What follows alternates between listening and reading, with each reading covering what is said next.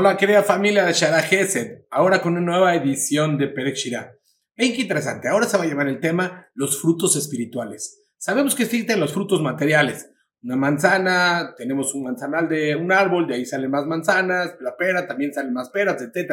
Pero también hay frutos espirituales. Cuando, cuando una persona reza por el otro. Vean qué interesante, está escrito Katab Maran dice, dice. Una persona que antes de cada tefilá que piense que ama a todo el pueblo de Israel, a cada uno y uno. Y al de Talet Teferato que Lulámico la Tefilocha Ahí va a salir que tu tefilá y vas, va, como diciendo, va a sobresalir de todas las tefilot del pueblo de Israel. Betujarla a los demás, esa tefilá va a ser contestada y arriba, la azot peri, para que haga un qué, un fruto espiritual, que quisiera que de esa tefilá todo el mundo se beneficie.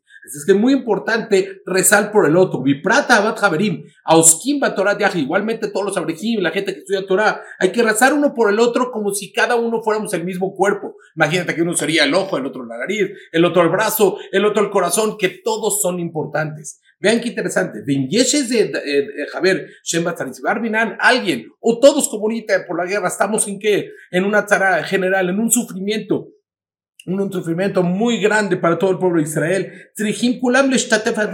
Todo el mundo tenemos que, que, que asociarnos en este sufrimiento. O Mahmat Holi o Mahmat Barim Bar, miren cualquier problema. Dice, tenemos que todos los días rezar, Bejol Tefilotab. No que no se nos olvide, que tengamos cada tefilá y tefilá, Shahrit, Hayarbi, tener lo que, no nada más monótono, Hashem, por favor ayuda al pueblo Israel, cada uno que tenga un texto diferente cada vez, que lo sienta diferente, cómo pedirle a Hashem para que en realidad nos quite totalmente de este problema y salga adelante el pueblo de Israel.